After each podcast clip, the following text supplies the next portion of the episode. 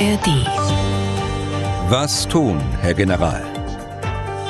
Der Podcast zum Ukraine-Krieg. Herzlich willkommen aus Leipzig. Ich bin Tim Deisinger, Redakteur und Moderator bei MDR Aktuell wir sprechen in diesem Podcast über die aktuellen militärischen und militärpolitischen Entwicklungen rund um den Ukraine-Krieg und wir tun das wie immer mit dem früheren NATO-General Erhard Bühler. Er ist wieder aus Berlin zugeschaltet. Tag, Herr Bühler. Tag, Herr Deisinger. Heute haben wir uns Folgendes vorgenommen. Wir schauen natürlich auf die aktuelle Lage und wir besprechen die große Frage, was ist eigentlich die Strategie des Westens? Große Fragen deswegen, weil es ja niemanden zu geben scheint, der sicher sagen kann, also so und so ist es, das wollen wir erreichen großes Rätselraten um manche Kanzleräußerungen, Rätselraten auch immer wieder um die Menge der gelieferten Waffen beziehungsweise Waffensysteme, die ganz offenbar nicht ausreicht, um Russland zu besiegen. An ja, möglichen Erinnerungslücken des äh, Kanzlers, wir haben vergessen, das und jenes zu liefern, äh, die sonst irgendwo anders aufgetreten sind, wird es ja nicht liegen, äh, weil er hier immer wieder gedrängt und erinnert wird an dieses äh, Thema. Hörerfragen beantworten wir auch immer wieder. Wir zeichnen diese Folge auf am Dienstag Dienstag, 28. November 2023 ist es jetzt kurz nach 12 Uhr. Das Ganze wie immer zu hören in der App der ARD Audiothek auf mdr.de und überall da, wo es sonst noch Podcasts gibt. Herr Bühler, zur aktuellen Lage. Was hat sich Wesentliches in den letzten Tagen getan? Hier ist sicher der massive Drohnenangriff unter anderem auf Kiew zu erwähnen, eingangs, ich glaube, des letzten Wochenendes. Genau, das war am Samstag am frühen Morgen. Das sind äh, 75 Kamikaze-Drohnen auf Kiew abgefeuert worden. Äh, sechs Stunden lang dauerte in der Nacht oder am frühen Morgen der Luftalarm in Kiew. Der Angriff erfolgte zynischerweise am Morgen des Holodomor-Gedenktages, äh, an dem an die von Russland gezielt verursachte Hungersnot äh, erinnert wird der zwischen 1932 äh, und 33 Millionen Ukrainer zum Opfer fielen. Das war der größte Luftangriff auf Kiew seit Kriegsbeginn. Es gab äh, aber Gott sei Dank äh, keine Toten, es gab einige Verletzte und es gab eine äh, Vielzahl von Bränden. Aber es wurden 71 dieser 75 Kamikaze-Drohnen äh, abgeschossen, aber die Trümmer, die runterfallen, die haben eben diese Brände ausgelöst. Und das war eine russische Luftoperation ausschließlich mit Drohnen oder haben die Russen auch äh, anderweitig Raketen, Marschflugkörper eingesetzt? Also das haben sie in den letzten Wochen äh, immer wieder getan, dass sie ein, zwei, drei Raketen zusätzlich äh, abgefeuert haben. Äh, die dann auch eingeschlagen sind, weil sie durch die Drohnen ganz offensichtlich abgelenkt waren. Aber diesmal war es aus irgendeinem Grund äh, ausschließlich Drohnen. Gibt es äh, einen möglicherweise durchaus offensichtlichen Grund, dass sich die Russen auf Drohnen konzentriert haben? Nein, also einen offensichtlichen Grund kann ich nicht feststellen. Ähm, wie gesagt, das war in der, in der jüngsten Vergangenheit immer der Fall, aber diesmal nicht. Ich meine, der generelle Grund äh, wird darin liegen, dass man die Raketen- und Marschflugkörper aufspart auf den großen Schlag gegen die Energieinfrastruktur das, was viele und äh, wir auch, äh, das haben wir auch schon besprochen, wir auch vermuten, in den nächsten Tagen und Wochen. Das kann aber auch daran liegen, äh, dass man die Marschflugkörper und Raketen quasi als strategische Reserve sich zurückhält, sollte der Ukraine doch ein Durchbruch gelingen, dass man dann äh, weitreichende Waffen zur Verfügung hat. Zu diesen Drohnen, da gab es auch Meldungen, dass darunter auch, ähm, ich sag mal, modifizierte Flugkörper waren, also Drohnen mit einem Carbonüberzug oder teilweise schwarz angestrichen. Das wird ja nun, was das Schwarz betrifft, sicher keine Modefarbe sein, sondern auch einen ganz praktischen Hintergrund haben. Ja, das kam von der ukrainischen Luftwaffe. Ja, das hat einen praktischen Hintergrund. Da wird natürlich jetzt auch experimentiert über der Zeitachse. Äh, und in dem Fall hat man eben äh, Carbon verwendet äh, für die Tragflächen der Drohnen und für den Überzug der Drohne insgesamt. Und teilweise hat man das Ganze auch noch schwarz angestrichen. Grund für das Schwarz ist, äh, weiß nicht, also dass man die, die Drohnen schlechter erkennt, oder? Ja, genau. Also die Drohnen waren ja hell äh, gestrichen, immer die abgestürzt waren, die, das hat man ja gesehen. Und äh, offensichtlich konnte man die vor dem nächtlichen Himmel dann mit dem Auge besser bekämpfen. Und dieser Carbonüberzug verfolgt sich ja das gleiche Ziel, nur dass es dann wahrscheinlich um elektronische Augen geht, sage ich mal, die man, für die man schwerer sichtbar sein will. Genau, das ist äh, gegen die Radaraufklärung. Verschiedene Systeme haben ja Radargeräte zur Verfügung, unter anderem der Gepard. Und äh, da ist Carbon nicht so sichtbar wie äh, normales Metall. Andererseits aber, wenn man sich jetzt die Abschusszahlen, die Sie auch genannt hatten, anschaut, äh, dann sieht das doch aber im Ergebnis so aus, dass sich der Effekt dieser Modifizierung in den Grenzen hält. Genau, auch das stimmt. 71 äh, von 75 ist nach wie vor eine ganz hohe Abschussquote. Äh, zum Abschluss von Drohnen vielleicht noch mal eine Hörerfrage eingefügt. Äh, es geht vornehmlich, nehme ich mal an, um diese kleinen Drohnen, die eher zur Aufklärung dienen, äh, die aber auch schon mal mit Sprengstoff beladen auf das äh, Gefechtsfeld stürzen können, mit Absicht dann natürlich. Der Fragesteller möchte gern anonym bleiben. Ich zitiere. Vielleicht ist es ja ein naiver Gedanke, aber ich frage mich, warum diese Drohnen nicht abgeschossen werden können. Wäre es denn nicht möglich, Waffen und Munition zu verwenden, die so sonst zur Jagd auf Vögel benutzt werden, also Schrotmunition, die durch seine eine Streuung die Drohne besser treffen könnte. Zitat mhm. Ende.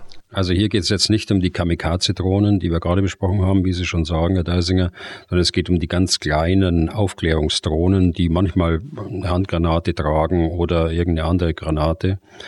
Dieser Gedanke ist gar nicht so naiv, denn äh, Flugabwehrkanonen verschießen Munition in der Regel mit Abstandszündern. Das heißt, äh, kurz bevor das Geschoss auf äh, das Flugzeug zum Beispiel oder den Hubschrauber auftrifft, zerlegt sich die Munition in viele äh, Kleinst Splitter und äh, treffen dann das Flugzeug oder den Flugkörper großflächig und bringen ihn zum Absturz.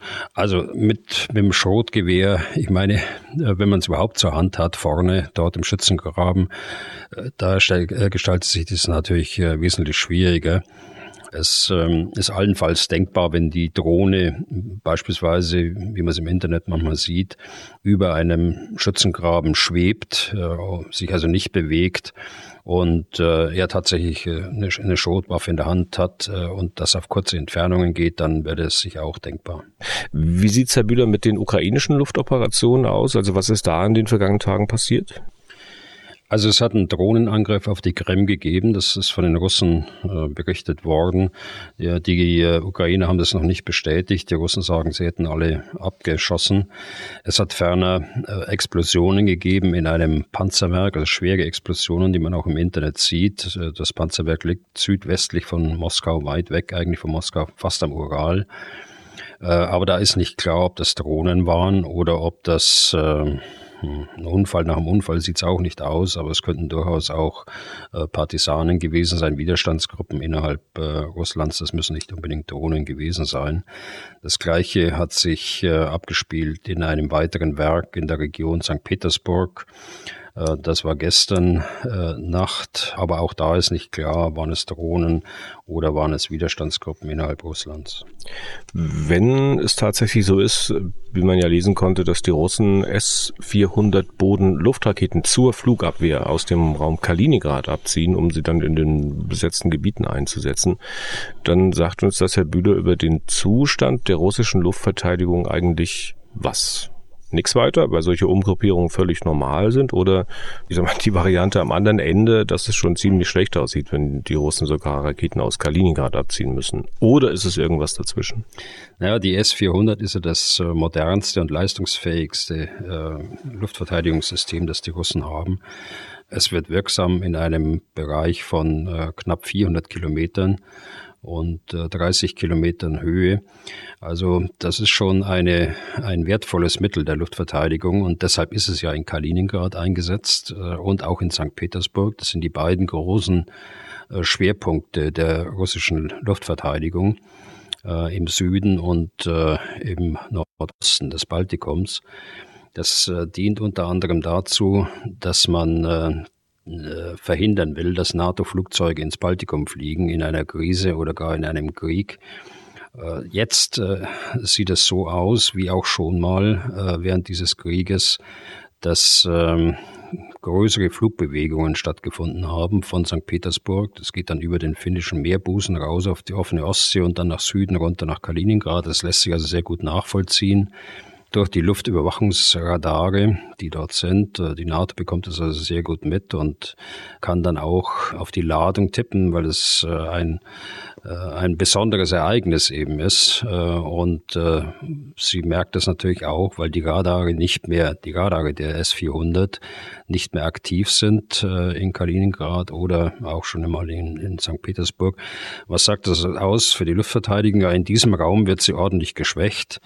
Ähm, man könnte daraus folgern, also Russland sieht die NATO jetzt nicht mehr als Bedrohung an, sonst wird sie ja ihr wertvollstes Mittel dort äh, nicht abziehen. Aber sie braucht die äh, Luftverteidigung in anderen Räumen, in der Ukraine oder ähm, in den grenznahen Gebieten Russlands zur Ukraine. Wenn ich mich recht erinnere, dann gab es in den vergangenen Tagen auch eine Ankündigung seitens der Ukraine, dass man demnächst in der Lage sein will, Hunderttausende Drohnen im Jahr selbst zu produzieren. Haben Sie dazu nähere Informationen? Ist das eine realistische Größe? Also ich habe das gehört, aber nähere Informationen habe ich dazu nicht. Aber es ist schon eine Größe, die äh, einigermaßen realistisch ist. Das äh, britische Institut RUSI hat äh, mal vor einiger Zeit ähm, gesagt, die Ukraine verlieren etwa 10.000 Drohnen pro Monat. Das sind allerdings ganz kleine Überwachungsdrohnen insbesondere also Aufklärungsdrohnen und eben kleine Drohnen, die kleine Sprengkörper tragen können. Also sie haben äh, Tausende, Zehntausende bereits jetzt zur Verfügung auf dieser Front von 1200. Und äh, sie sind da sehr kreativ in der Weiterentwicklung äh, dieser Drohnentechnik. Und von daher kann ich mir schon vorstellen, dass das eine realistische Größe ist. Und zu Drohnen äh, muss ich auch nochmal äh, zwischenfragen, die Bundeswehr betreffend. Über die Bundeswehr haben wir in der vergangenen Woche äh, gesprochen. Wir sehen ja, welche große Bedeutung Drohnen in kriegerischen Auseinandersetzungen haben und in welchen Stücken Stückzahlen, gerade haben Sie es wieder angedeutet, äh, manche von ihnen verschlissen werden.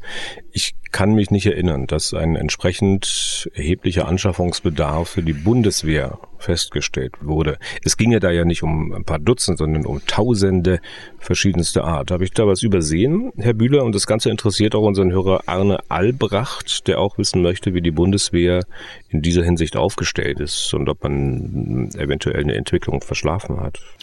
Also verschlafen haben wir das nicht. Ähm, also wir haben in der Bundeswehr Aufklärungsdrohnen, auch kleine Aufklärungsdrohnen.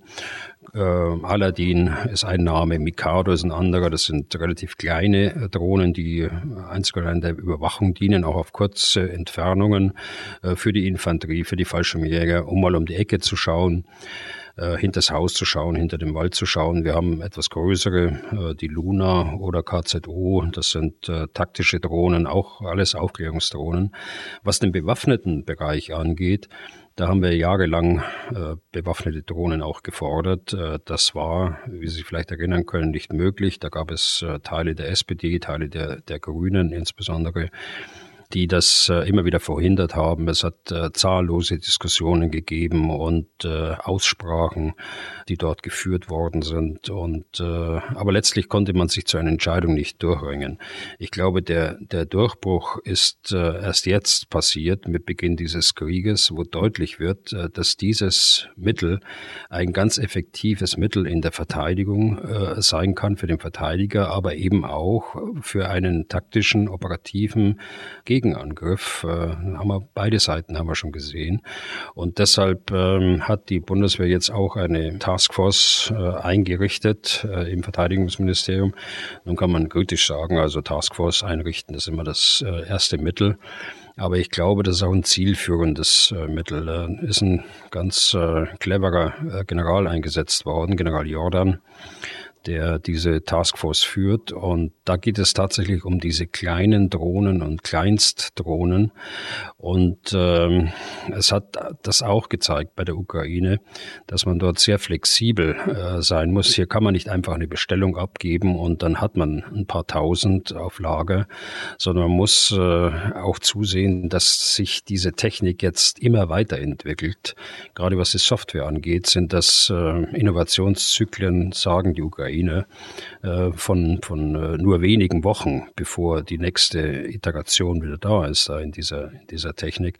Also es geht darum, die, die Forschung, äh, die Industrie, aber auch äh, die Soldaten zusammenzubringen und äh, zu überlegen, was äh, die besten Mittel sind äh, für die Bundeswehr, die man dann dort auch insbesondere bei den äh, äh, Kampftruppen und bei den und dort bei den mittleren Kräften äh, der, des Heeres dann auch mit einsetzt. Muss man nochmal nachfragen, ich hoffe im Sinne von Arne Albracht, äh, der allgemein davon gesprochen hat, ob man eventuell eine Entwicklung verschlafen hat. Wenn ich Sie recht verstanden habe, hat die Bundeswehr äh, diese Entwicklung nicht verschlafen, aber ähm, man hat sie politisch äh, in der Politik verschlafen wollen. Ist das so ja, einigermaßen das richtig interpretiert? Ja, wollen nicht. Also ich, ich nehme ja die, die, die Argumente ja durchaus ernst, die da, äh, die da auf den Tisch gelegt worden sind. Aber es hat äh, dort immer das Bild gegeben von einem Drohnenpilot, der zu Hause sitzt in, in seinem Gefechtsstand oder in seinem Container und dann äh, tot über irgendjemanden bringt, der weit weg ist und der ist, hat überhaupt keine Verbindung äh, zu diesem, zu diesem Einsatz, weil er ganz weg ist. Und das äh, Beispiel sind immer die, die Predator-Drohnen gewesen der Amerikaner, die sie im Kampf gegen den Terrorismus eingesetzt haben, entweder in Afghanistan oder gegen ISIS äh, in äh, Syrien oder dem, dem äh, Irak.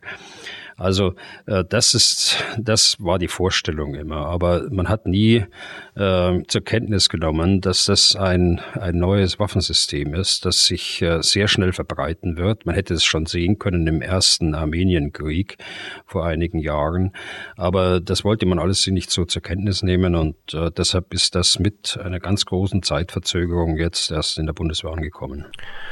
Dann äh, schauen wir noch auf die Operationen am Boden. Wir sind noch bei der aktuellen Lage im äh, Ukraine-Krieg. Wie ist der Stand äh, der Dinge hier? Also, äh, wenn man wieder aus, aus hoher Höhe auf die, äh, auf die Operation schaut, auf den ersten Blick äh, wenig Veränderungen an der Frontlinie. Das ist auch nicht zu erwarten. Das wäre auch längst bekannt. Da würden wir wahrscheinlich Schlagzeilen nachbeten hier bei uns im Podcast, die schon öffentlich wären.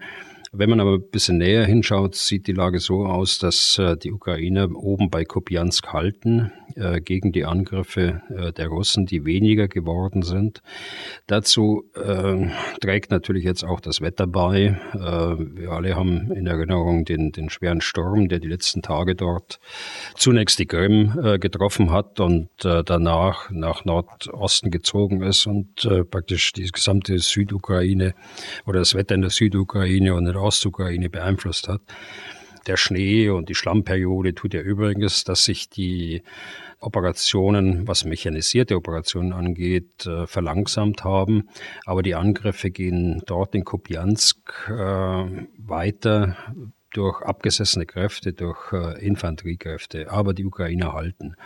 Und äh, diese Wetterbeeinflussung in diesen Tagen, das trifft auch auf die anderen Schauplätze zu. Der nächste Schauplatz ist äh, Avdiivka. Äh, dort ist die Lage nach wie vor angespannt. Nach wie vor versuchen die Russen von Nord und von Süd aus die, äh, den Ring um Avdiivka zu schließen. Äh, die Ukrainer verteidigen dort, äh, sie verteidigen dort noch, äh, noch sind die Versorgungswege offen. Sie verteidigen allerdings auch sehr geschickt, indem sie die Versorgungslinien der Russen treffen, hinter Avdivka und dort insbesondere im Norden die Bereitstellungsräume, die logistischen Einrichtungen, Munition. Die Russen haben im Vergleich zur Schlacht von Bachmut im äh, Frühsommer äh, diesen Jahres weitaus weniger Artillerie zur Verfügung. Das sind äh, insbesondere die Geschütze, die sehr stark dezimiert sind, aber auch die Munition, die bei funktionsfäh sonst funktionsfähigen Geschützen äh, gebraucht würde. Und äh, das versuchen sie zu schlagen und das äh, gelingt ihnen. Also für mich ist das noch keine ausgemachte Sache, dass äh, die Russen tatsächlich Avdivka einnehmen können. Äh, kann natürlich passieren, aber im Moment sieht es für mich nicht so aus. Dann, Sie hatten Kupiansk erwähnt, vielleicht können wir daher nochmal kurz schauen. Die Ukrainer haben diese Tage explizit die Annahme geäußert, dass die Russen Kupiansk wieder einnehmen wollen. Das liegt im nördlichen Teil der Front in der Oblast Kharkiv, also gut 100 Kilometer von der Stadt Kharkiv entfernt, in östliche Richtung dann. Ist das tatsächlich ein Ziel, das die Russen zeitnah verfolgen? Also ich meine, wenn ich mir die Karte anschaue, von da, wo die Russen jetzt aktuell stehen, bis Kopjansk, ist es ja erstmal noch eine Ecke und die Russen kommen da auch nicht gerade im Sturmtempo voran. Und dann die Stadt selbst, da fließt der Oskil mittendurch. Ähm, zwar ein Kopjansk selbst nicht so wahnsinnig breit, aber dennoch äh, sicher kein einfaches Hindernis. Also Kopjansk einzunehmen, das versuchen die Russen ja schon seit Monaten. Sie sind jetzt ungefähr sieben bis äh, zehn Kilometer im Nordosten äh, entfernt vom, vom Stadtrand. Das eigentliche Ziel dürfte aber sein, neben natürlich dem Ziel, so eine Stadt äh, zu erobern, das Ziel dürfte sein, der Fluss Oskil selbst, der in äh, Nord-Süd-Richtung dort verläuft. Äh, dieser Fluss aus Kiel, das wäre eine perfekte Verteidigungslinie, wäre der Provinz Luhansk vorgelagert, sodass quasi da ein Klassie zwischen dem Oskil und der beanspruchten Provinz äh, Luhansk dann entstehen würde. Das ist der taktische Grundgedanke eigentlich dieser Schlacht dort oben bei Kupiansk bis runter Svatove etwa in der Region. Und äh, da sind die Russen äh, bisher nicht erfolgreich. Aber wenn man weiter nördlich äh, guckt, da ist das ja im Prinzip so, wie Sie beschrieben haben. Ne? Also da stehen die Russen ja quasi direkt am Oskil und da ist sozusagen bildet der Oskil die Frontlinie, also nördlich, ein ganz Stück nördlich von Kupiansk noch. Richtig. Ähm, das sind aber wenige Kilometer dann noch bis zur russischen Grenze und der Oskil ist ja ein langer Fluss. Ich habe es jetzt gerade nicht im Kopf, wie lang. Aber das ist schon ein ordentliches Stück bis da runter Richtung Svatove.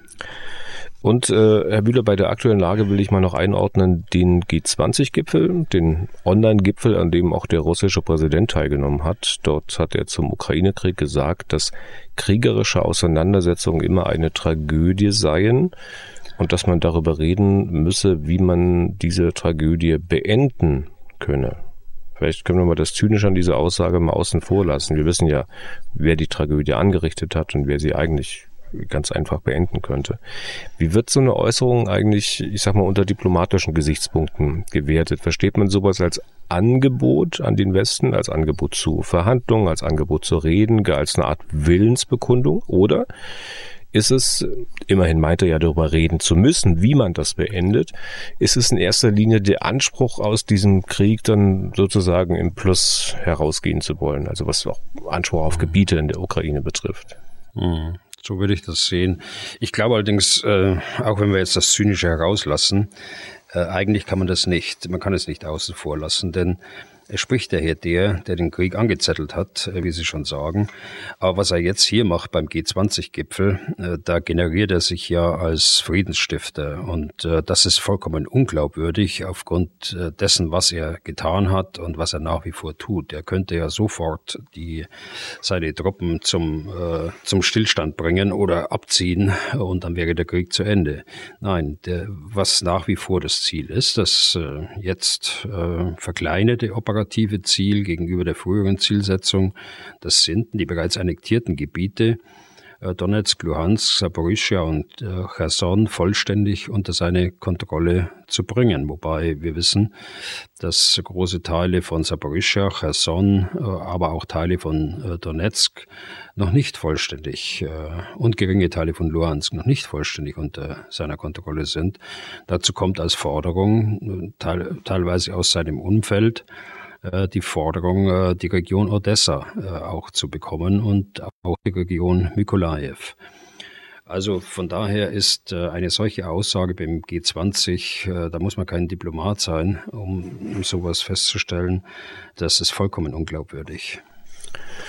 Und Stichwort Verhandlungen, da sind wir eigentlich beim nächsten Thema. Dann ist ja die große Frage, ähm, ob die Ukraine nicht eventuell doch auf Verhandlungen mit den Russen wird eingehen müssen. Verhandlungen ohne, dass die Russen wie gefordert das Land zuvor verlassen haben. Und zwar, weil der Westen diese Verhandlungen will, ohne es explizit zu sagen. Konkret der deutsche Bundeskanzler und der US-Präsident. So unterstellt es zumindest ein Bericht äh, der Bild von vergangener Woche. Was ist der Kern des Berichtes? Ähm, Deutschland und die USA hätten sich darauf verständigt, eine Linie zu fahren, die besagt, wir versuchen mit unseren Waffenlieferungen die Ukraine in eine gute Position bei möglichen Verhandlungen zu bringen. Nicht etwa um die Russen zu besiegen, sondern gute Position bei möglichen Verhandlungen. Wir möchten zwar, dass der ukrainische Präsident jetzt Verhandlungen zustimmt, aber wir fordern es von ihm nicht. Die Bild zitiert dann einen, wie sie es nennt, Regierungsinsider mit folgenden Worten. Zelensky soll selbst zu der Erkenntnis kommen, dass es so nicht weitergeht, ohne Aufforderung von außen. Er soll sich aus freien Stücken an seine Nation richten und erklären, dass man verhandeln muss. Ende des Zitats.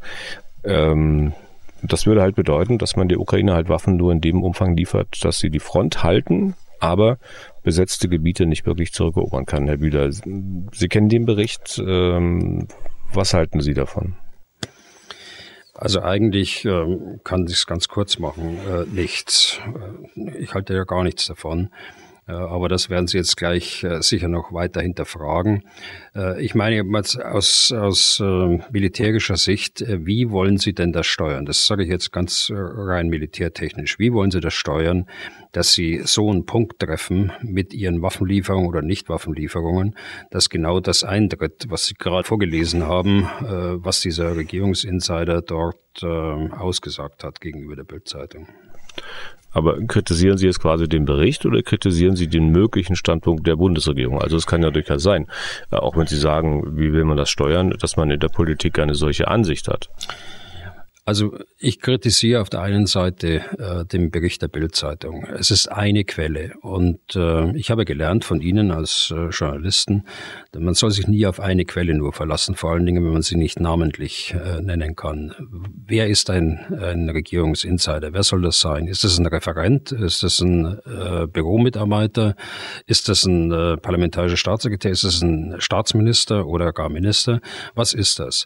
Wie seriös ist diese Aussage? Frage.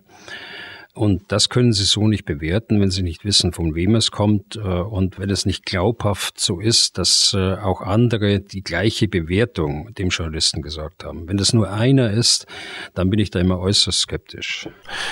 Allerdings, äh, es gibt ja solche ähm, anonymen Positionierungen in Artikeln nicht erst seit äh, jetzt und seit diesem Bericht, sondern schon viel, viel äh, länger.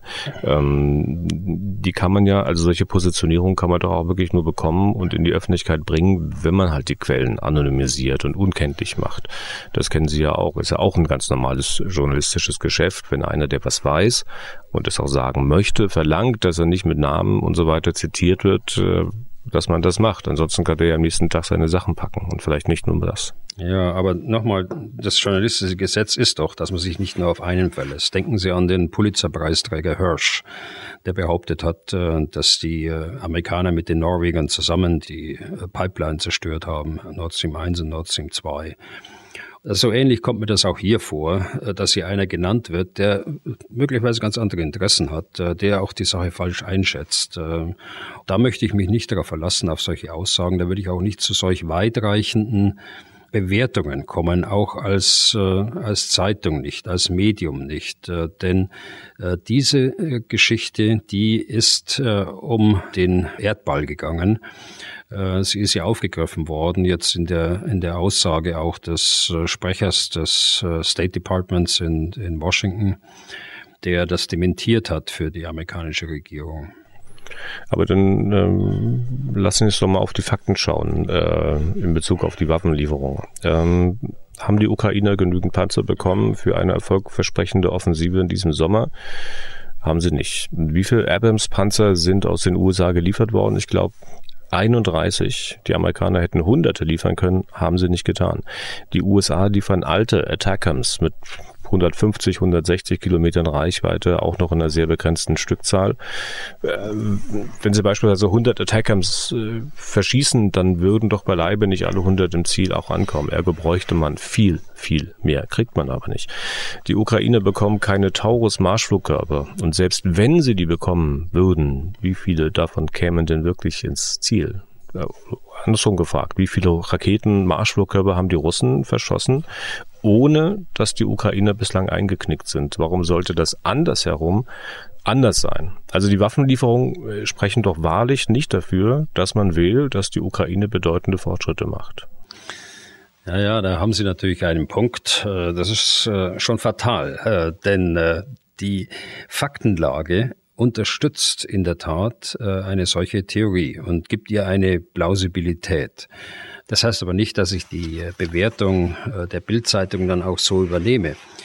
Aber nochmal zu den Fakten. Ja, tatsächlich 31 Abrams haben die Amerikaner geliefert. Ähm, sie haben nach meiner Schätzung knapp 2000 Abrams eingelagert. Das heißt in Depots. Die waren früher in aktiven Panzerverbänden, sind jetzt eingelagert. Hier könnten sie wesentlich mehr tun. Äh, Attackams, äh, ja, das ist so, dass sie anfangs mh, hm, die äh, mit verkürzter Reichweite geliefert haben. Das ist das erste Los sozusagen aus den 90er Jahren, das damals äh, hergestellt worden ist. Wir wissen nicht, äh, wie viel sie geliefert haben. Wir wissen auch nicht, wie es jetzt weitergeht im Lieferplan für die Attackams. Äh, das wird nicht die letzte Lieferung gewesen sein. Und wir wissen auch nicht, ob da jetzt nicht schon äh, Attackams dabei sind, die 300 Kilometer Reichweite haben, also die moderneren Typen.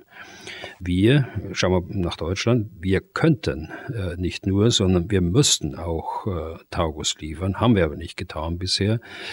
Das sind nämlich exakt die Waffen, die den Ukrainern helfen könnten, die Logistik zu zerstören, habe ich wiederholt ja gesagt, äh, und deshalb den Russen die Grundlagen äh, entziehen für ihren Kampf an der Front und äh, auf der ukrainischen Seite könnten sie dadurch den Kampf an der Front vermeiden und dadurch auch Verluste äh, vermeiden, dadurch auch das Bild, dass es ein, ein Patt gibt, äh, vermeiden oder einen Stellungskrieg, äh, den sie sicher nicht anstreben, äh, vermeiden. Also all das äh, wäre nicht der Fall, wenn man weitreichende Waffen hätte, um die Grundlagen äh, dem Angreifer zu nehmen. Hm. Also Sie haben im Prinzip jetzt all das bestätigt, was der Westen nicht tut, was er aber tun könnte. Sie könnten jetzt auch groß rauskommen, Herr Bühler, wenn Sie uns erklären, warum das so ist, warum der Westen äh, so handelt, wie er handelt. Äh, aber anscheinend letztlich wird es dann auch nur eine Theorie sein, weil Sie es ja nicht belegen können. Ne?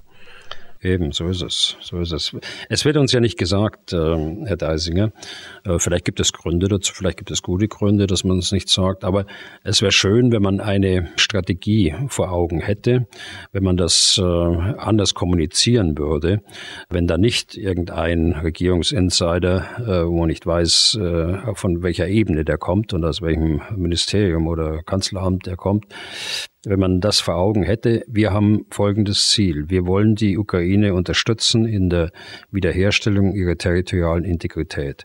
Oder wir wollen äh, haben, dass die Sicherheitslage in Europa mittelfristig und langfristig nicht äh, völlig aus dem Ruder läuft, was es äh, tun würde, wenn äh, die Russen diesen Krieg gewinnen und wenn er erfolgreich ist mit seiner Strategie, äh, der Putin.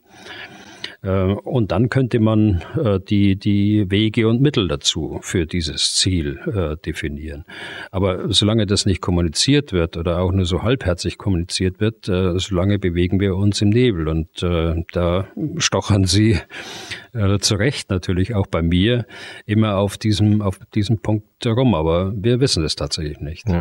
Äh, wobei man auch sagen muss, wir haben das jetzt als gesicherte Erkenntnis verkauft, dass äh, wenn Putin sozusagen da am Vorteil aus diesem Krieg rausgehen würde, dass es dann ähm, drunter und drüber geht in der Sicherheitslage in Europa. Das ist aber doch auch nur eine Theorie. Das ist ja, wie wollen Sie das wissen? Naja gut, äh, eine Theorie ich sehe das aber schon so, dass wir, wenn man uns die Sicherheitslage heute anschaut, wenn wir Putin erlauben, dass er äh, gewaltsam Veränderungen der Grenzen vornimmt, dann werden wir mittelfristig in Europa eine Gefahr haben und nicht nur in Europa.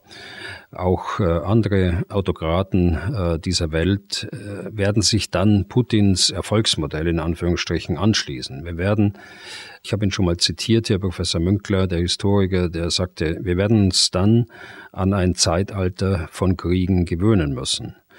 Die Folge wird ein Rüstungswettlauf sein, den wir noch nicht gesehen haben. Und das wird äh, Nuklearwaffen und äh, ihre Weiterverbreitung mit einschließen. Und selbst kurzfristig, jetzt habe ich mittellangfristig gesprochen, selbst kurzfristig sehe ich eine große Gefahr für die Destabilisierung Europas. Wir haben bereits jetzt eine große Diskussion über Migration. Äh, die Flüchtlingsströme aus Osteuropa, wenn Putin Erfolg hat, äh, werden all das in den Schatten stellen. Also was muss die Konsequenz sein? Wir müssen der Ukraine helfen, erfolgreich zu sein. Da stehe ich ganz sicher dazu. Und da könnte einer kommen und sagen, der Westen hat das aber doch in der Hand. Er könnte mit der Faust auf den Tisch schlagen und der Ukraine helfen, äh, dieses Drama dort zu beenden. Er tut's aber nicht. Und wir äh, diskutieren ja gerade die Theorie aus diesem äh, Zeitungsbericht, dass der Westen das bewusst nicht tut, weil er Zelensky dazu bringen will, zu sagen, okay, äh, Wladimir Putin, äh, lass uns mal äh, verhandeln, wie wir aus diesem Krieg rauskommen. Und Herr Bühler ähm, spricht nicht die allgemeine Lage auch für eine solche Variante. Also man muss da auch hier versuchen, realistisch einzuschätzen, also was möglich ist und was nicht. Es erscheint doch sehr unwahrscheinlich, dass die Ukrainer demnächst große Geländegewinne machen. Es erscheint auch sehr unwahrscheinlich, dass die Russen von sich aus irgendwann sagen, okay, ähm, wir ziehen ab und verlassen dann auch noch die Krim, könnte wieder haben. Ähm, oder sehen Sie da wirklich äh, eine Möglichkeit in absehbarer Zeit dafür? Also Natürlich ist es so, dass die Ukrainer mit ihrer Großoffensive äh, ganz andere Erwartungen äh, geweckt haben und wahrscheinlich auch selbst ganz andere Erwartungen gehabt haben. Aber ich wehre mich ein bisschen und sträube mich, äh, auf die Frage zu antworten, ist es gescheitert? Und letztlich ist ja das äh, der Hintergrund dessen, was Sie gerade gesagt haben. Ich weiß nicht, ob es gescheitert ist, weil die, äh, weil ich die Ziele auch nicht kenne, die hinter der Offensive stecken. Das ist ja alles öffentlich nicht bekannt, sondern das ist, das konnte man ablesen dann an dem, an der Operation selbst, wie die Zielrichtung war. Also äh, gescheitert äh, glaube ich nicht, weil die Ukraine äh, noch mehrere Trümpfe in der Hand hat und im Grunde genommen auch in bestimmten Bereichen auch Überlegenheit hergestellt hat. Äh, nehmen wir Stichwort äh, Artillerie, äh, auf örtlich auf jeden Fall, äh, aber äh, pari äh, auf der gesamten Front. Die Artillerie der Ukrainer ist sicher, was die Zahlen angeht, ebenbürtig und was die Qualität angeht, besser als die Russen. Und das kann man auch an den großen russischen Verlusten ablesen. Und ich sehe mich außerstande, dass ich da in die Zukunft schaue und äh, sage, das ist unwahrscheinlich oder es ist, äh, es wird nicht eintreten, äh, dass äh, der Erfolg der Ukrainer kommt.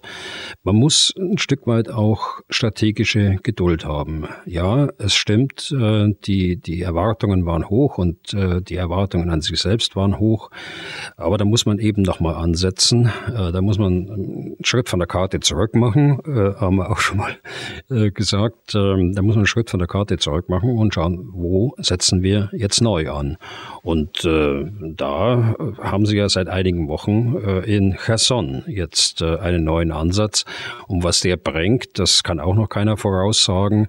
Es ist auf jeden Fall so, dass die äh, russische Verteidigung in der Südukraine durchaus gestört ist äh, durch diesen neuen Ansatz. Aber man muss ja auch ähm, Material haben und auch die Leute haben, um diesen neuen Ansatz dann möglicherweise verfolgen zu können. Da kann man wieder zu den Amerikanern ja. gehen und sagen, wir brauchen 300 Panzer, 400 Panzer, wir brauchen 150 Flugzeuge.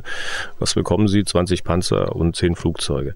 Ähm, ja, das, da haben Sie ja vollkommen recht. Da, da haben Sie vollkommen recht. Ich äh, habe im vergangenen Jahr im Sommer schon von einer verpassten Chance gesprochen, dass wir nicht rechtzeitig Kampfpanzer und Schützenpanzer, Flugzeuge geliefert haben um, das, was die Ukraine eigentlich für ihre Verteidigung braucht.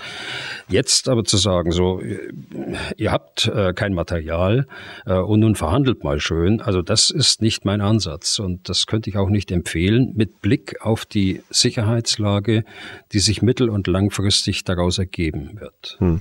Jetzt will ich meine vorige Frage noch mal kurz aufgreifen. Die endete ja damit, ähm, dass ich gefragt habe, ob die, ob Sie die, es wirklich tatsächlich für möglich halten, dass die Russen von sich durchaus sagen, okay, ihr bedrängt uns so sehr, äh, Ukrainer, äh, wir äh, fühlen uns auf der Krim nicht mehr sicher, äh, wir verlassen sie jetzt und geben sie euch wieder. Halten Sie das tatsächlich für möglich? Das habe ich Ihnen aber auch schon mal beantwortet. Wenn die Ukraine eine Lage schafft, in der die Grundlagen des Einsatzes der russischen Armee gestört werden oder nicht mehr vorliegen, dann wird das so sein müssen, sonst verliert Putin seine Armee. Die Krim hat eine logistische Basis für die gesamtrussische Armee. 80 Prozent aller Versorgungsgüter äh, gehen über die Krim in die Südukraine. Und äh, wenn sie die Krim äh, so nachhaltig sperren können, die drei Zugänge, die es dort gibt, dass die Krim dafür nicht mehr nutzbar ist, wenn sie zunächst weiter das fortsetzen, was im Schwarzmeer passiert, dass die Flotte so weit zurückdrängen, dass sie nicht mehr die Häfen dann auch erreichen kann auf der Krim, ja, was soll äh, dann anderes passieren, als dass die, dass die Truppen aus der Südukraine zurückgezogen werden? Andernfalls stehen sie da und können nicht mehr versorgt werden und müssen sich ergeben. Okay. Ähm, wir sind da dabei zu diskutieren, die, die große Frage, warum verhält sich der Westen so, wie er sich verhält, zumindest das, was man sieht. Und ähm, wenn man, Herr Bühler, in politischen, in politisch entscheidenden Kreisen genau zu so einer Einschätzung käme. Also dass ähm, die Lage nicht für die Ukraine spricht, dass es unwahrscheinlich ist, dass die Ukraine weiter Geländegewinne macht, dass es unwahrscheinlich ist, dass sie äh, diesen Krieg äh, wirklich gewinnen kann.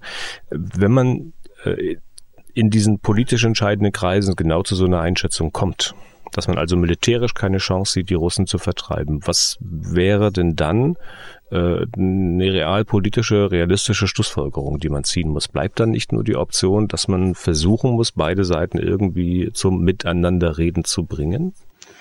Naja, da müsste man bei Putin anfangen äh, und ihn zum Reden bringen aber nicht so einen Ansatz zu fahren, wenn er denn richtig ist, äh, dass man öffentlich etwas sagt äh, von der Unterstützung. Der Kanzler hat heute Morgen wieder von äh, der, der Unterstützung der Ukraine gesprochen, die so lange laufen müsse, wie es nötig ist.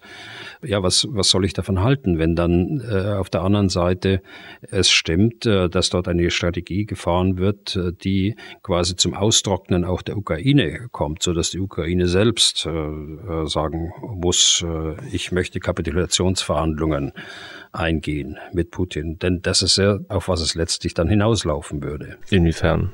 Inwiefern Kapitulation? Also das hatten wir auch schon mal diskutiert. Ne? Also es muss ja nicht in einer Kapitulation enden.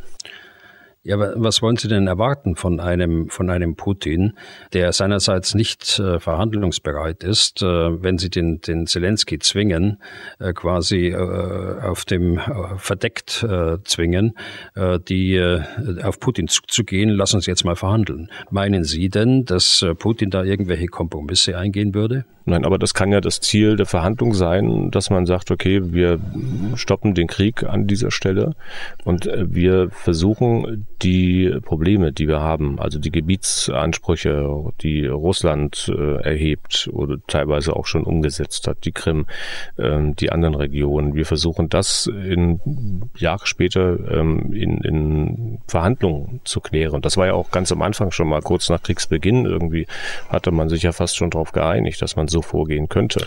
Ja, lassen wir den Kriegsbeginn mal weg, bleiben wir bei der heutigen Lage. Glauben Sie denn wirklich, dass sich Putin darauf sowas einlassen würde?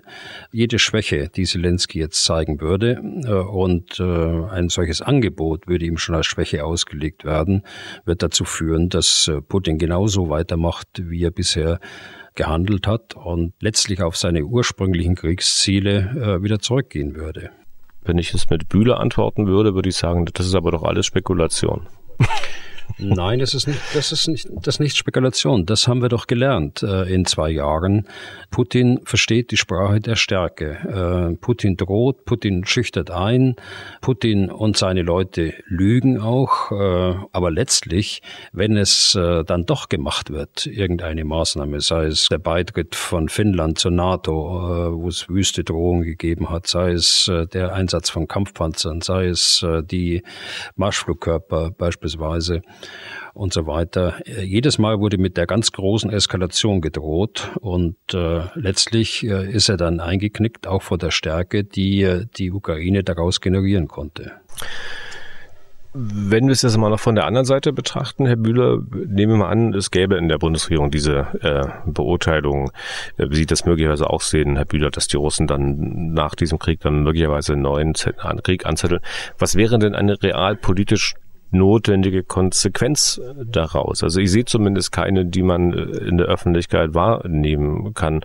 Man muss ja eher Angst davor haben, dass die äh, Bundesregierung sagt, okay, wir beziehen das Sondervermögen der Bundeswehr in die Haushaltssperre mit ein.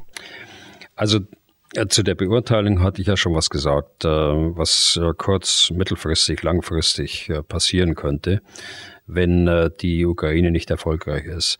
Äh, also muss die Konsequenz ja sein, äh, wir müssen der Ukraine helfen, erfolgreich zu sein. Wir müssen ihr helfen, dass ihr Ziel, die Integrität des äh, Gebietes der Ukraine wiederherstellt. Äh, mal zum, zum Sondervermögen, weil Sie das jetzt angesprochen haben.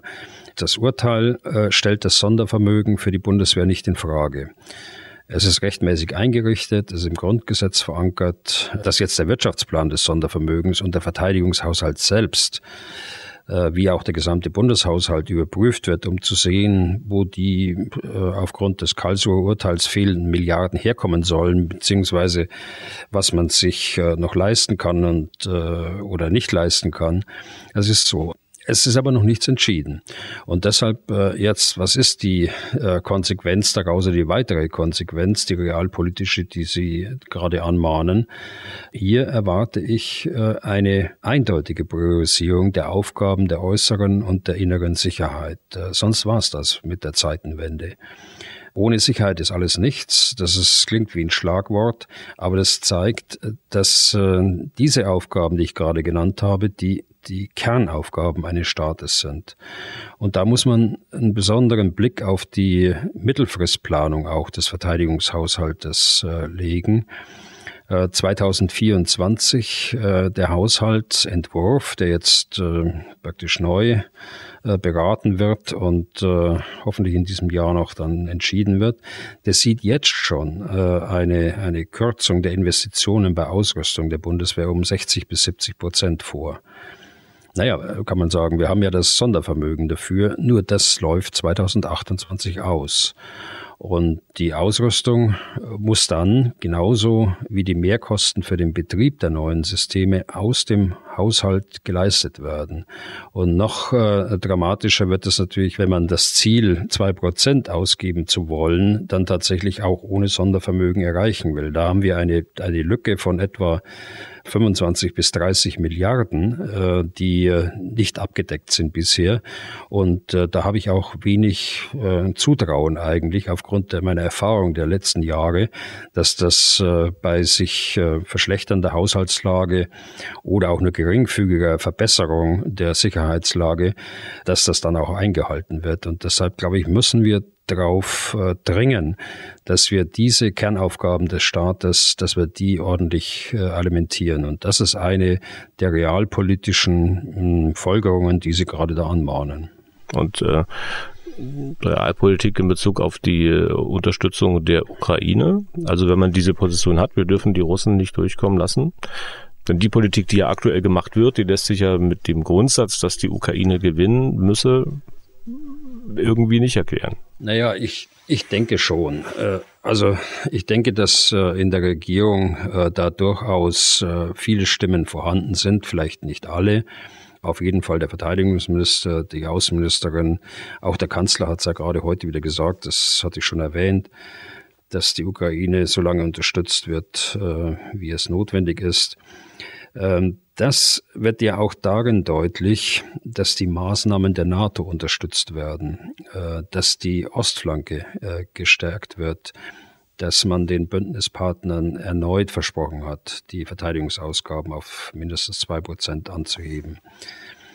Aber es ist schon richtig, es muss sich auch in weiteren Entscheidungen und Maßnahmen niederschlagen. Und bisher scheint es eben so, dass immer zu spät äh, oder zu wenig äh, oder mit bestimmten Fähigkeiten gar nicht äh, geliefert wurde. Und das ist eben schlecht und passt nicht zu einer Strategie, wie sie eigentlich äh, postuliert wird und die NATO-Ostflanke zu stärken, die Brigade nach Litauen zu schicken, die zwei Prozent im Verteidigungshaushalt.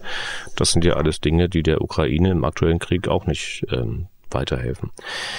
Herr Bühler, anderer Aspekt noch. Das, nein, das stimmt nicht, denn äh, das hilft natürlich der Ukraine weiter. Es hilft der Ukraine vor allen Dingen mittelfristig und langfristig weiter und es hilft der NATO weiter, die, äh, die Planungen, die langfristigen Planungen so umzusetzen, dass äh, die NATO eine Stärke hat, dass äh, Sicherheitsrisiken minimiert werden auf der anderen Seite in Europa. Aber letztlich haben Sie das Gleiche gesagt wie ich auch. Es hilft der Ukraine im aktuellen Krieg nicht. Das hilft langfristig möglicherweise, aber im aktuellen Krieg hilft es nicht. Ja, äh, ich habe ja auch kritisiert, dass die Lieferungen zu spät und zu wenig und manchmal gar nicht äh, äh vorhanden waren. Auch das habe ich gesagt. Natürlich, die Ukrainer wollten mehr haben. Sie haben eine Planung gemacht. Sie haben auch gesagt, was sie haben wollen. Aber sie haben nicht das in dem Umfang bekommen. Und da ist nicht nur Deutschland angesprochen. Deutschland ist zweitgrößter Unterstützer der Ukraine, was Militärlieferungen angeht. Da äh, hat sich Deutschland in, in der Summe nicht viel vorzuwerfen, nur in einzelnen in einzelnen Schritten, die ich gerade gesagt habe, die Geschwindigkeit äh, und äh, in Einzelbereichen wie dem Taurus Waffensysteme, die durchaus in der Lage wären, der Ukraine zu helfen. Ich will noch einen anderen Aspekt ansprechen, Herr Bühler. Was denken Sie, welche Rolle spielen innenpolitische Dinge bei der Positionierung der Bundesregierung? Also zum Beispiel, man sieht, welche Belastungen die Bürger hierzulande zu tragen haben. Man sieht, welchen Anteil daran der Krieg in der Ukraine hat. Man sieht, entsetzt in das gigantische Haushaltsloch, das man gerade hat. Das zu stopfen, auch ganz ohne Ukraine-Krieg, alles andere als leicht äh, wäre. Und man sieht, dass die Belastungen für die Menschen nicht kleiner werden. Ganz im Gegenteil. Und man sieht oder ahnt zumindest, was die Bürger dann vielleicht daraus bei der nächsten Wahl machen könnten. Denken Sie, solche Dinge spielen bei der Positionierung der Bundesregierung in Bezug auf die Unterstützung der Ukraine auch eine Rolle? Also ich will die Belastungen insbesondere äh, für diejenigen von uns, die untere und mittlere Einkommen beziehen, gar nicht kleinreden. Das muss die Politik schon im Auge behalten. Äh, insofern spielen natürlich auch äh, innenpolitische Aspekte eine wichtige Rolle für den Zusammenhalt der Gesellschaft, der natürlich auch sehr wichtig ist. Aber wir müssen uns auch fragen, ob alles, was bisher so war und ist, äh, so bleiben kann ob das auch in, in Zukunft äh, gilt, äh, das, äh, was ständig auch an mehr angefordert wird. Also ich nehme mal ein Beispiel Verkürzung der Arbeitszeit bei vollem Lohnausgleich. Äh, ich nehme, äh, nehme das Thema Absenkung des Renteneintrittsalters und so weiter. Und äh, da fragt man sich schon als Bürger, als normaler Bürger, jetzt spreche ich nicht als General, sondern als, oder als ehemaliger General, sondern spreche als Bürger, können wir uns das leisten? Können wir uns das leisten aufgrund des Facharbeitermangels alleine? Müssen wir nicht mehr tun? Müssen wir nicht mehr anpacken? Und ähm, brauchen wir nicht mehr Schwung auch innerhalb der Gesellschaft? Äh, auch das muss äh, diskutiert werden und berücksichtigt werden. Aber nochmal, äh, innenpolitische Gründe sind wichtig äh, und äh, es gibt keine Entscheidung, äh, keine NATO-Entscheidung, wo also nicht Mitgliedstaaten auch innenpolitische äh, Gründe mit äh, berücksichtigen und äh, vielleicht sogar manchmal äh, überbetonen und, äh, und zur Entscheidungsgrundlage, zur alleinigen Entscheidungsgrundlage machen. Das muss man auch realistisch sehen. Herr Büdler, vielleicht zum Abschluss der Diskussion zu diesem Thema, weil ich immer auch noch kein klares Bild habe, was die Bundesregierung eigentlich tatsächlich will, ähm, in Bezug auf die Unterstützung der Ukraine. Ähm, vielleicht äh, können wir es mal noch in der anderen Richtung fragen. Also nehmen wir mal an, die Bundesregierung will tatsächlich, dass die Ukraine gewinnt. Ähm, welche Belege gäbe es denn dafür? Also welche Entscheidungen, welche Dinge, die man getan hat, würden plausibel erklären, dass es so und nicht anders ist. Also dass man will, dass die Ukraine gewinnt. Jetzt reine politische Willensbekundungen zählen nicht. Also reine politische Willensbekundungen Bekundungen zählen nicht. Äh, naja, also ich glaube, sie zählen schon. Äh, wie kann man sonst Vertrauen erwarten? Äh, Vertrauen im Ausland, auch Vertrauen im Inland, wenn, wenn äh, Wort und Tat nicht übereinstimmen. Also insofern meine ich, sie zählen. Aber Belege, das ist die andere Sache. Belege, ich sagte es gerade schon, zweitgrößter Unterstützer der Ukraine. Größter Unterstützer äh, der baltischen Staaten und aller äh, Bündnispartner im Osten. Die baltischen Staaten hebe ich da nochmal heraus, weil wir da noch mehr tun als bei anderen. Die Verantwortungsübernahme äh, zum Beispiel durch die Europäische Luftverteidigungsinitiative, dann vielfältige politische und diplomatische Initiativen, Reisetätigkeit, Erklären äh, der, der Position der Bundesregierung und Position der NATO auf anderen Kontinenten, äh, gerade in Afrika. Äh, ich kann mich selten erinnern, dass äh, in Afrika so viele Spitzenpolitiker waren in kürzerer Zeit, so wie jetzt, aber auch in anderen Gebieten der Welt.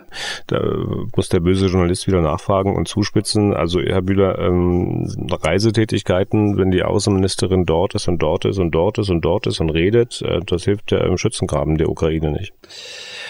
Doch, es hilft aber, die Gesamtlage zu erklären. Das hilft auch, die Position äh, der Ukraine rüberzubringen. Das hilft, die Position der Bundesregierung, der NATO zu erklären. Und äh, immer dann mit Skepsis drauf zu schauen, was dort an Gesprächen läuft, die äh, nach meiner Erfahrung immer sehr gründlich auch vorbereitet sind und nicht nur von einem oder einer, sondern äh, von einem ganzen Mitarbeiterstab im Auswärtigen Amt und an den jeweiligen Botschaften. Äh, das äh, sollte man nicht kleinreden. Okay. Machen wir einen Punkt äh, zu diesem Thema und ja, ist natürlich vielleicht als Außenstehende alles besser zu wissen und viel, viel schwieriger als äh, politisch Verantwortlicher auch verantwortlich dann zu handeln. Allerdings muss man ja auch dazu sagen, auch die Politiker, die jetzt in der Bundesregierung sind, sind ja mit dem Versprechen angetreten, das auch wirklich zu können, was sie jetzt machen. Und wir leben ja Gott sei Dank in einer Gesellschaft, in der sie sich dann auch kritisch hinterfragen lassen müssen. Herr Bühler, wir sind äh, am Ende. Wir haben eigentlich noch einiges auf dem Zettel, aber wenn ich auf die Zeit gucke, müssen wir Schluss machen. Damit sind wir durch für heute. Vielen Dank wieder fürs Zuhören, für das weiterhin große Interesse. Wenn Sie Fragen an Herrn Bühler haben, dann schreiben Sie an general.mdraktuell.de oder rufen Sie an unter 0800 637 3737. Herr Bühler, nächste Folge wollen wir am Freitag aufzeichnen. Bis dahin und vielen Dank für heute. Gerne geschehen. Bis Freitag. Was tun, Herr General? Der Podcast zum Ukraine-Krieg.